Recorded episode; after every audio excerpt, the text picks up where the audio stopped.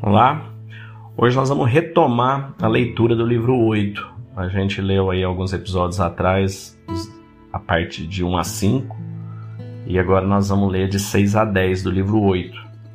Essa divisão por partes eu que fiz, na verdade, para não ficar muito longo, para ter pontos bacanas de refletir entre eles. Então vamos lá.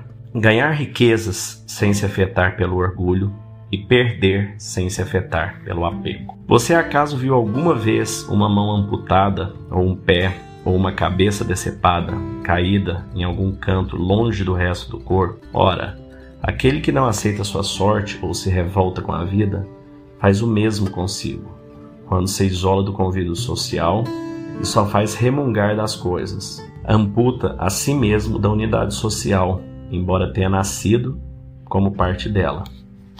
Mas o admirável nisso tudo é que você ainda terá a chance de se reintegrar à sociedade. Zeus não concedeu a nenhuma outra parte o privilégio de voltar a juntar-se depois de haver sido amputada. Assim sendo, considere a bondade com que ele distinguiu o homem, deixando ao seu arbítrio não só a opção de não se arrancar absolutamente do todo, mas também a de retornar mesmo após ter arrancado reincorporando-se e retomando o seu lugar como parte da sociedade.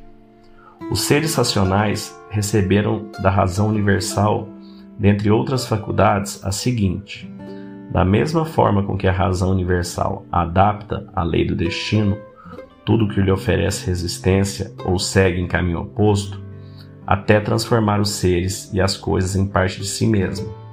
Também o ser racional pode transformar qualquer obstáculo dele se valendo para exercitar a própria virtude, seja qual for o motivo do infortúnio. Que não lhe tragam transtornos as conjecturas acerca do desenrolar da sua vida. Não imagine em conjunto quais e quantos infortúnios podem lhe cruzar o caminho, mas a cada um que lhe surgirá à frente, pergunte a si mesmo: o que há de insuportável e intolerável neste trabalho? Você terá até a mesma vergonha de confessar a resposta em seguida, recorde que tão pouco é o passado que lhe aflige, mas sempre o presente, e este se torna um transtorno cada vez menor, desde que o isole em seus próprios limites. Assim, aproveite o embalo e repreenda a sua própria mente por ter se mostrado incapaz de resistir a tal insignificância. Acaso Panteia ou Pérgamo estão agora sentados juntos ao túmulo de Verus? E daí? E Cábrias, ou Diótimo, acaso estão junto à sepultura de Adriano? E daí? Se estivessem mesmo lá sentados, haveria de notá-lo. E daí? Se o notassem, haveriam de se alegrar com o fato? E daí?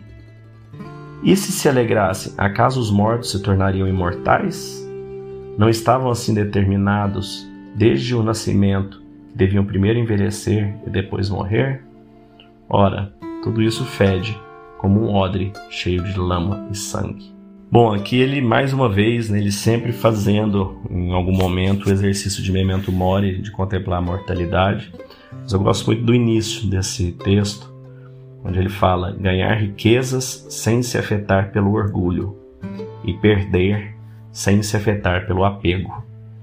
Se vocês acompanham o nosso Instagram, Facebook também, vocês vão ver que tem várias frases, né? Diariamente a gente solta frases aí do Marcos Aurelius, do, do Sêneca, do Epiteto, que são os principais, Zenão também. E essas frases vêm do Meditações, então essa aqui é uma frase...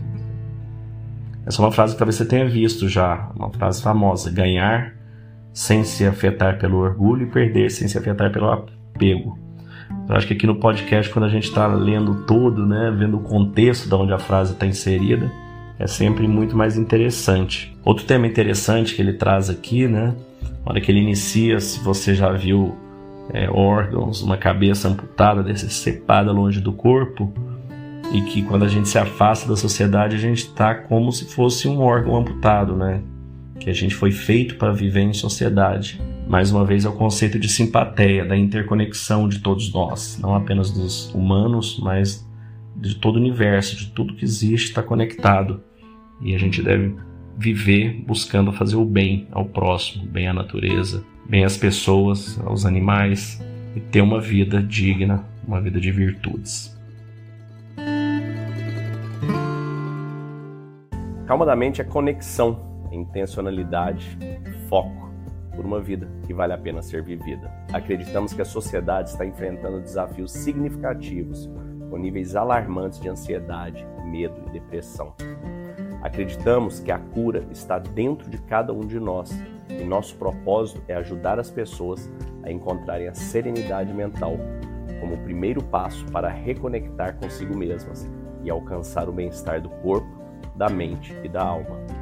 Acreditamos na transformação individual para a cura coletiva. Dentro da Calma da Mente, nós oferecemos um programa baseado em uma filosofia com mais de 2.300 anos, o estoicismo, apoiado em técnicas de meditação e visualização validadas hoje pela neurociência e pela PNL.